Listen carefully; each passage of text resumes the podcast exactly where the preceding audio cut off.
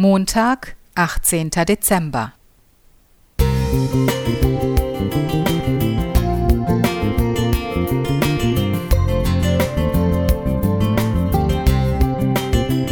Ein kleiner Lichtblick für den Tag.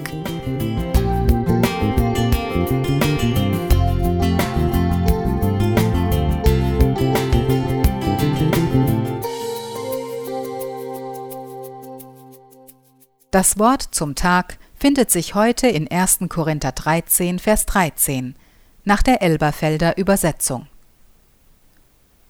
Nun aber bleibt Glaube, Hoffnung, Liebe, diese drei. Die größte aber von diesen ist die Liebe. Paulus setzt einen prägnanten Schlussvers ans Ende dieses Kapitels. Manche Gnadengabe hat er zuvor aufgezählt, doch nur drei werden bleiben. Drei Gaben überdauern alle anderen Glaube, Hoffnung und Liebe. Der Liebe wird, gleich nachdem sie genannt ist, eine herausragende Stellung zugeschrieben. Sie ist die höchste, die größte aller Gaben. Das klingt schön, das hören wir gern. Aber sagt uns unsere Lebenserfahrung nicht häufig etwas ganz anderes? Ist es nicht gerade die Liebe, an deren Anspruch wir uns abmühen? Wir hoffen auf die Liebe, glauben an die Liebe und bleiben doch einzig und allein mit unseren Erwartungen und unseren Wünschen beschäftigt. Und manches Mal scheint uns die Liebe ganz abhanden zu kommen. Aber halt, Paulus spricht hier nicht von unseren menschlichen Liebesvorstellungen, nicht von unseren Liebesbemühungen. Der Text spricht von dem einen, der selbst die Liebe ist.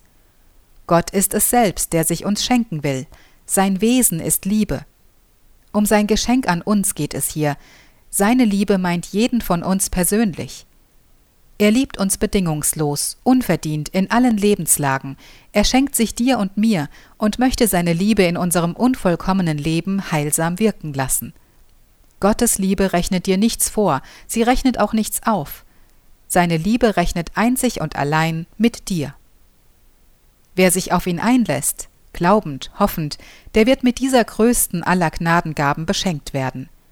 Seine Liebe will dir in deiner persönlichen Lebenssituation begegnen, dich trösten, dir Mut zusprechen und dir den Weg zeigen.